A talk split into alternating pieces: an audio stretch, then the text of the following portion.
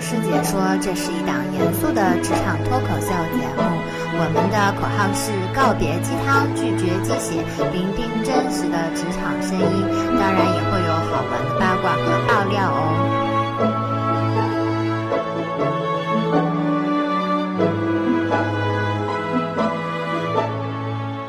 这期嘉宾的名字叫果果。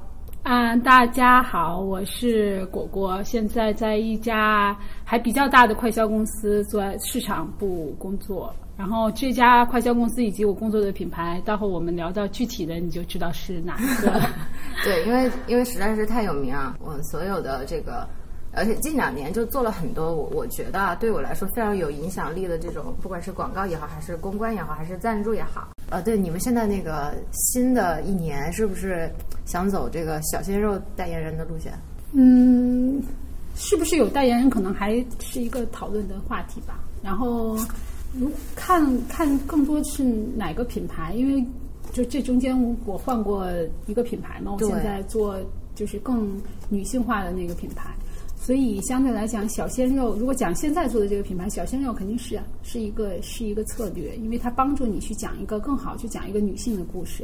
因为光讲一个女孩自己的故事，当然没有一个讲一个在一个相对来讲浪漫关系当中的故事来的就是更为感人。那你最近有去做过一些这样的调研吗？比如说你们可能有一点想要请的这个代言人，他们网络上面大家会对他什么样的一个认识？因为我其实可能因为年龄的关系，我不是很明白。我觉得那些粉丝都好奇怪啊。比如说我看了那个老炮儿，对吧？呃，里边有一个 吴吴亦凡，然后就表你是情怕说错名字吗？对我我特别怕，我就是觉得他的那个脸就特僵，然后感觉脸上涂了白粉儿，特奇怪。然后发型还可以，我比较喜欢那种。然后那个李易峰，然后就就就那种那种感觉就小白脸儿，看着就小白脸儿，就觉得他们演戏吧也不出色。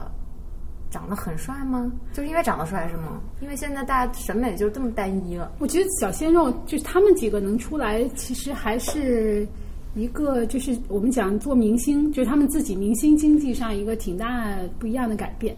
就是以前的那些明星，相对来讲没有一些我们叫死忠粉。就你想想，就是我们也请了一个非常有名的女生叫 Angelababy，嗯，就是她也没有你如果讲她红嘛，她非常红，她一绝对一线女星。对对对。但是你一说起来，很难想到一个作品跟她相连，所以相对来讲，大家都是路人粉。对对对，就是我是路人，我觉得你还不错，长不管是长得呀，不管是演技，包括他在跑男里面的表表现。然后，但是这些人其实是他们是根据一两部作品红起来的，不管是歌，不管是电视剧还是电影，所以他们都有一些死忠粉。就比如说李易峰的粉丝，到现在都还会说《古剑奇谭》哦然后可能现在好了，《盗墓笔记》出来之后，他有一些新的作品。古剑奇谭就联播看那。对，这都是从这都是从那个时候转化过来的，所以这些粉丝其实是可以真正转化成经，就是我们讲生产力的。就是你，当你请了这个代言人，你立马就会看到那个粉丝，就是去买了他代言的产品，然后 PO 到自己的微博上去跟他的这个明星去互动。哎，这个我有体会。我有昨天我在那个打开猫眼电影，然后想要买《功夫熊猫三》的电影票，还没上映嘛。我看我说啊，怎么月底才上映？急死我了！一看旁边有周边可以买，有什么手机壳啊，什么那个小公仔什么的，我马上就买了，就因为特别喜欢这个形象。对，这就是就是一个很明显，就是你看他们拍的这个电影的票房就可以看出来，可能就相对来讲，路人粉集中的这种明星，他的票房相对来讲就更多取决于这个作品好不好。是这个作品好，就大家蜂拥而上，那票房就起来了。作作品不好，大家也是不买账的。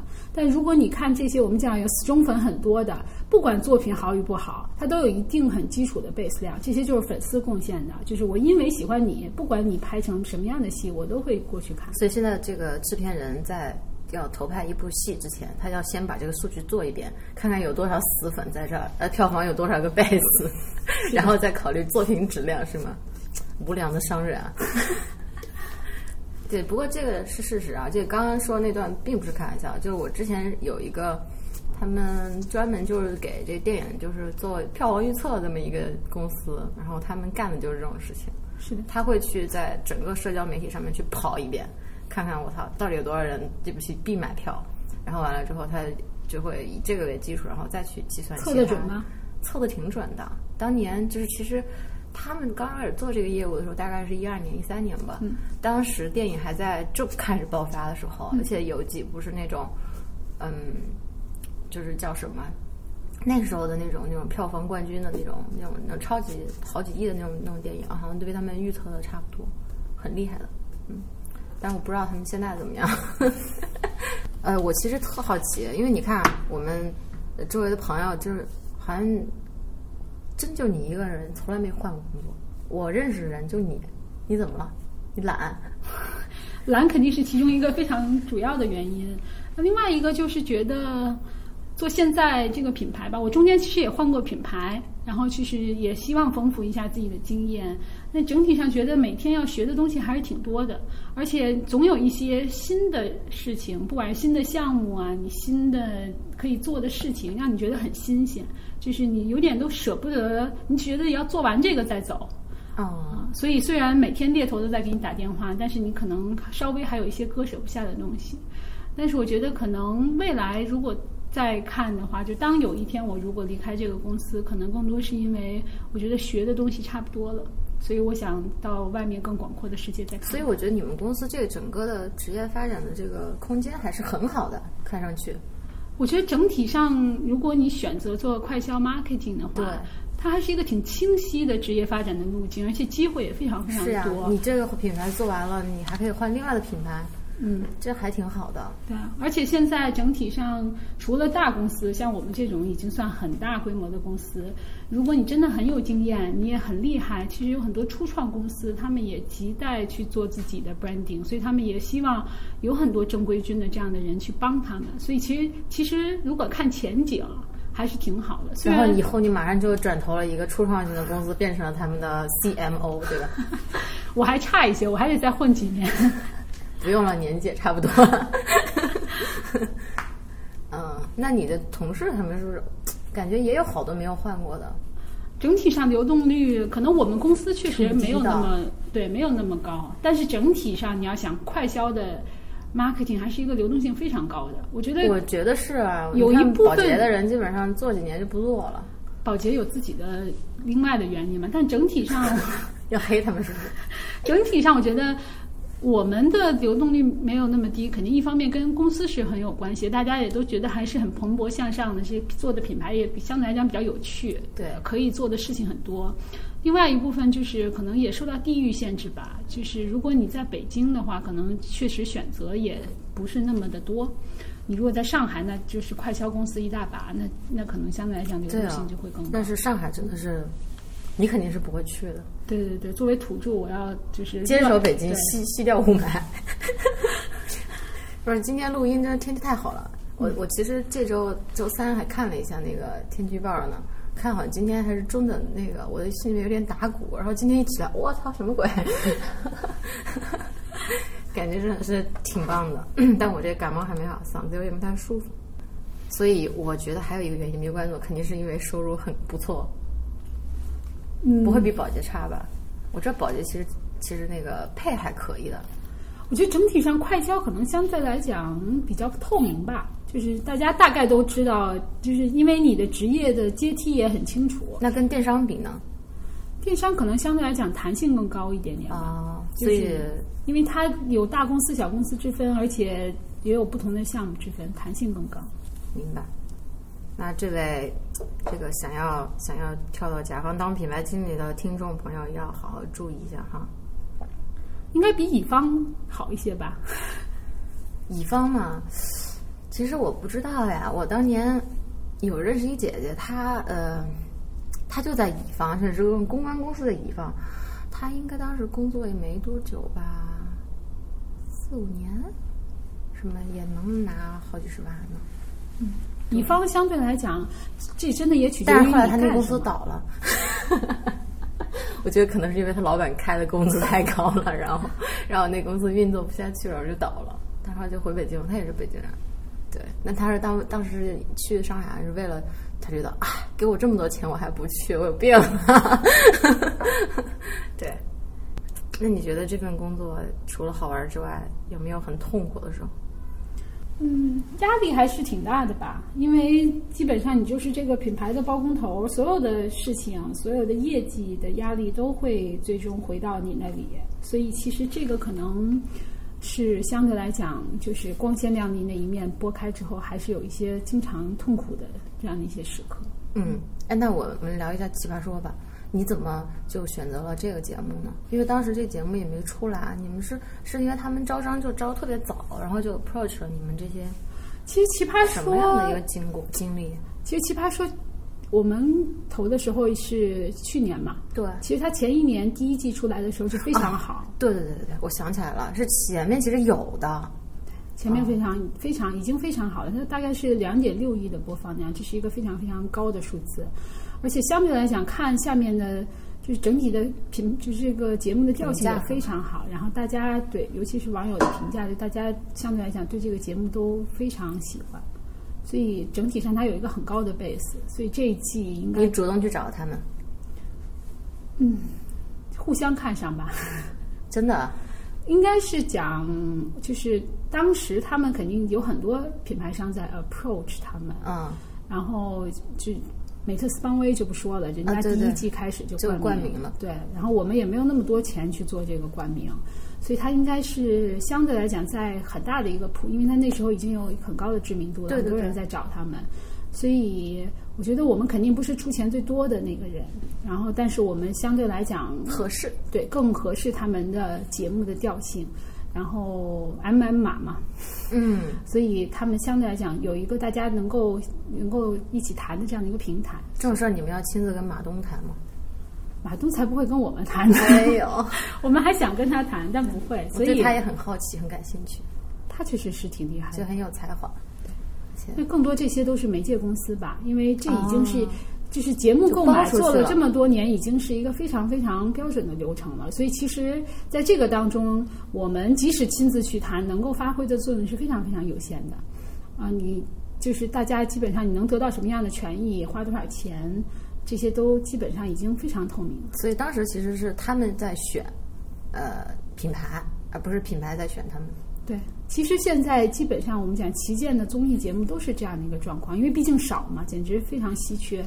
所以都是各大品牌商挤破脑袋要挤。新年了，要不要再来干一大票？想要做哪个节目吗？让我们再考量一下。好多机密都不能说呀。我那个特别逗的是，嗯，这事儿可以多聊几嘴。有一朋友特逗，他在一个很大的公司，中国最大的公司之一，互联网公司之一的一个这个这个旅旅行部门。然后就我不是黑他，我就是跟大家说说这个选这个综艺节目冠名的事儿啊，就聊聊我自己的看法。他们那个就是，就是这两年不是出了很多什么《爸爸去哪儿》那种，呃，去什么野外干嘛的这种电视节目也挺火的嘛。然后呢，特别是《爸爸去哪儿》，我觉得这后来就有了一个什么，呃，去到世界的尽头，应该是一个浙江台还是江苏台，我不知道，反正就是一个新的节目，但是是一个同类的节目，但它的点可能是。呃，跟《爸爸去哪儿》不一样，它的点是就是啊，不是，它是旅行，就是有一个比较厉害的这么一个人啊，就一个达人，他会带着这些明星啊去哪个地方也也呃旅行，但是中间可能会有很多的很多的这种困难啊什么之类的，然后也是一个真人秀，然后呢，嗯，同类的有一个节目就是在湖南卫视在做的是一个什么？许晴啊被黑的那段时间，你知道上一节目。还有很多那个花儿与少年，对，就是这个，就是他们，但他们你看他出来的料都是那种明星之间有矛盾，其实有有一些就是爱看爱看这种抓马，哎，他他会去看嘛，所以当时那个那个节目我不觉得它是口碑好，但是它至少有一定的话题性。然后那个同时，这个这个浙江台还是江台有一个去往世界尽头，我相信很多人都没有听过啊，然后就就被这个选中了，说冠名。然后他们当时市场部就给了一个，给了一个信号给他们，他说：“万一这个节目火了，我们怎么今年有多少 campaign 都是要围绕这个来包装做？比如说今年的双十一啊，有整个他们有一个在在线的一个专专题，也都是围绕着这个去往世界的尽头这个节目来的啊。但是我就觉得这个就很可笑，就是肯定是他也是冠名啊，他花了很多钱，所以什么叫万一这个节目火了呀？”这赞助节目本来就是赌，对，是有赌性的，因为你当然可以像比如说立白之后再去买《我是歌手》，什么伊利再去做《这种爸爸去哪这种就是因为它已经有 base 了嘛对，它很高，但是你这样付出的代价就是非常贵。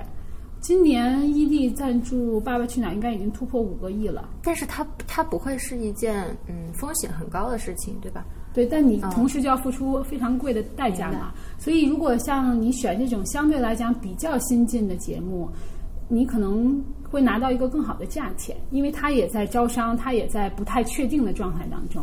但是它可能你面临的就是这个节目究竟能不能火，所以这就要靠你跟制片，然后你去看这个节目本身自己的卖点。其实我们曾经考量过很多很多节目，就是嗯跟很多节目，包括制片都聊过，也刷下过很多节目。一个最主要的原因就是，就虽然它也许能给你一个非常好的 package 价钱，但是你就觉得这节目可能红不了红不了。嗯每年能红的综艺节目也就那么点儿，没多少个。而且判断一个综艺节目红，我觉得你你看了那么多综艺节目，大概也可以有嗯，一是呀点点 sense。所以我其实当时我觉得他们比较失败的一点是，首先《花儿与少年》并不是很红，嗯，然后你你又打造了一个更加看上去没有爆点的一个节目，而且还还是一个跟随者，我觉得这节目是肯定红不了的，就就有一种。你好像就是想要说花一笔钱，可能这钱还不少，但是你又想要去就是呃赌一点运气那种感觉，我觉得这个思路是不太对的。我觉得就算是在早早期，比如说美特斯邦威，它最开始它冠名了第一季就开始冠名这个《奇葩说》，它肯定也是一个非常确信这个节目会火的情况下面，它才会花这笔钱，对吧？你很难确信什么东西能够帮助你好多东。西现在这种内容好坏，其实我觉得还挺挺容易分辨的吧。可能尤其当时你你能看到的其实非常少，在节目初期你大概只能看到一个节目调性，然后它大概的形式没有样片，它没有样片呀，样片就一定就开录了，你的合同早都签了，所以更多有很多风险是要在提前承担的。所以好厉害啊！美特斯邦威到底是如何发现的 奇葩说能火？下次找美特斯邦威的人来聊一下。嗯我也很好奇。对呀、那当年还有那个莫斯利安是吧？嗯莫斯利安酸奶为什么第二季没做呢？我的？猜想应该是土豪用钱说服了一切吧，因为莫斯利应该是莫斯利安应该是光明的，对，然后第二季就是换成了伊利的古利多。啊、啊，我觉得应该跟这两个企业之间本来有竞争关系，然后相对来讲有一家又更加土豪，很有关系。哦，所以是拼钱没拼过，有可能。对于节目组来讲，这很相似嘛。对他，但他们依然有一些权益。我看到好像有一些贴片的前贴片的广告啊什么的，还是有。哦，这些都会在一个 package 当中，就是你签肯定除了签冠名合作伙伴，你还有很多其他的权益啊。嗯，呀，好玩呀！感觉你这五年也没有白干，见了这么多这个这个对吧？接了这么多特别厉害的 case，我觉得，我觉得工作最最讨厌的一点就是你干了几年，完了什么成就都没有，没有一个你能说得出来的故事，那个是太那就是太太亏了，觉得对，能做出一些让大家说出来还知道的，就觉得还不错。对啊，嗯，然后工作最郁闷的就是你看到别人做一个案例，你就想拍大腿说：“操，我怎么没有想到 是吧？？”对，所以你们会有经常会有这种就是感觉吗？危机感吗？我觉得挺经常的，尤其是最近可能越来越经常吧，因为现在大家整体上内容非常分散，然后产品也越来越不好卖，自媒体越来越兴盛。就你看到很多人家自媒体，可能就几个两三个人的小团队搞出来的东西非常精彩，你就会觉得你怎么差这么多？好上进的姑娘啊，真是。嗯，因为也希望自己以后能够像你一样有一个这么红的自媒体、啊。靠，这是黑我的，没没有红啊，就是只是因为那个，我一直觉得我节目太严肃了，然后也被各种同朋友批评。但是这个荔枝 FM 呢，就是这个运营团队呢，可能品味口味有点奇怪啊，他会就把一些我的节目推荐到比较好的位置。嗯、他们可能比较注重他节目是不是有一些干货吧，因为我觉得我们就每期嘉宾也讲的东西哈，或者说我自己分享的东西哈，其实还是有一些实实际上的一些信息的，也不是在扯淡。我也不喜欢听那些什么朗读一个什么言情小说 那种节目，我也不太喜欢。但是我觉得像那个逻辑思维和小小松奇谈这种节目还是值得一听的。对，我也比较喜欢听这种希望你成为下一个逻辑思维。我我不会的，我我我真的，我要是哪天我真的靠这个赚钱了，我我觉得这是不可能的事情。对，但是我觉得这个节目是一定会做下去的，而且我相信会越做越好。谢谢这期的嘉宾。旁听的你有什么想法？有什么问题可以嘉宾提问。我其实没有我是抱着其他目的过来听的，什么目的？你太久没有见到我，很想我。这也是目的之一。不是，是因为现在看一些这个在互联网上做那个快消品的，所以其实就蛮好奇，说这个快消品它一开始就渠道跟 branding 它的关系是怎么平衡的？就一方面你要卖嘛，一方面你用什么样的就是打造一个什么样的形象去卖。所以我很好奇说，就比如说你在这个公司，它其实旗下有很多不一样的产品，然后甚至同一个产品品类，它又有不一样的 brand。那这两个 brand，你具体怎么去让他们的这个 branding 更特殊化，或者是让它的那个形象更更你知道有 unique 的那种做法？所以我是比较好奇这一块，然后也不知道说现在因为。可能当时就是呃品牌的意识没有那么强，然后现在国内的品牌、国外的品牌其实都很多了。然后在这个时候，如果一些新的企业还想要再做 branding 的话，它还有没有机会，或者机会点具体在哪里？会不会太严肃啊？我们再说一遍啊，这个问题我根本就没有听懂，你听懂了吗？我我觉得可以大概聊聊的是，就是做做 branding，其实现在已经有很多路径了。就是我们代表的是所谓的大外企路径吧。这个路径其实基本上挺简单的，就是基本上大外企的 marketing 做的最主要是面向消费者的，所以我们花很多的精力在于消费者的这一块，就是我们希望能够有更深刻的消费者洞察，做更贴近他们生活的这样的一些沟通，这个是我们在花力气的。那相对来讲，这部分的投资大了之后，相对来讲对渠道的投资可能没并没有那么大。就是跟我们形成反差的，就是很多国产的品牌、国产的公司，就是国，就是我们讲民族企业，他们更多的立白品牌，对品牌可能更就像立白一样，就打的只是知名度，它可能并没有很深刻的含义，跟你消费者也并不能产生很多的情感上的联系，但你都知道它，然后同时，他花很多的钱去补贴他的渠道，去深入做很多很多的市场。这样子也可以帮助他有一个很好的生存空间，就是大家走不同的路径而已。然后我觉得现在还有另外就是刚才他讲那种互联网的小品牌吧，其实现在这种越来越多了。所以其实这就是因为现在大家人追求精神符号嘛，就是大家希望有一些就是自己代表自己的这样的一些特色，所以相对来讲做一个比较小众的这样的一个平台啊，或者是一个产品，所以这个还是挺能打动一部分人的。所以它可能跟我们做的这种需要覆盖很多人，毕竟我们是一个所有年纪、所有不不分年纪、不分性别都可以吃的零食。是吗？是啊，啊，你们对你们产品的定位是这样子的。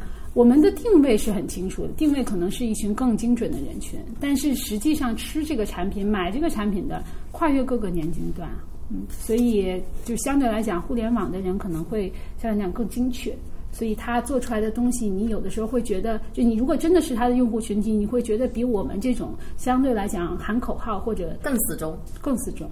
嗯，对我最近那个有在网上关注一个网红，然后那个网红就是一个九几年小姑娘，然后她有一张整容脸，但是她自己在卖的是一些什么，就是化妆品啊、护肤品啊，比如说这种精油护发啊，或者是洁面啊什么的，就各种全套的。然后那店开了四五年了吧，很有钱，而且她的那种粉丝跟她像她说，就是她买了她的货，然后她她晒出来互动，在微博上面什么的，就特别特别多。就我发现。这群人真的是像他说的，真的比大品牌的粘性和忠诚度更高的。对啊，现在有很多小而美的项目，但是我觉得这些东西就是，就对我我自己是一个这个有社会责任感的消费者，我觉得就比较讨厌的一点就是中国这个生产环境的质检安全，它没有特别严格的标准，所以就导致说你买了这个你的你的偶像或者说你你喜欢的这个网红的产品。呃，他是不是真的好，或者说物有所值，完全取决于这个网红人品怎么样。他想做成，相信他。对啊，他想想做成什么样子就做成什么样子。他说他用了什么原料，你就相信他用了什么原料。但其实他根本就没有用那个原料，这个你也是无从查证的，对吧？所以，这块经济我自己感觉是其实。怎么说？就是粉丝经济。比如说，我举个例子啊，它有一个是护可以护养头发的一个叫椰子油的一个产品，我不是做广告。然后，然后他那个看着他每天录视频，头发真的很油亮油亮，我都心动了。然后他就那个我一看它价格真的是卖的很贵，好几百呢，至少是两百多吧。对，但是你看看我们平常用的这种，比如说大品牌，什么施华蔻、乱七八糟这种，这种就。就是国际知名品牌这种护发产品，其实一般情况也卖不到那么贵，对吧？所以他其实赚的是真的是叫粉丝的钱，就是我是你的粉丝，我愿意买你的东西。嗯，是一个充满暴利的行业，对，有很多溢价空间。对对对，像你们这种的话，就相相相比较而言，还是相对来说比较实在。对，我们追求大而广，人家追求小而美。好的，那我们这期节目就到这里啦，谢谢嘉宾。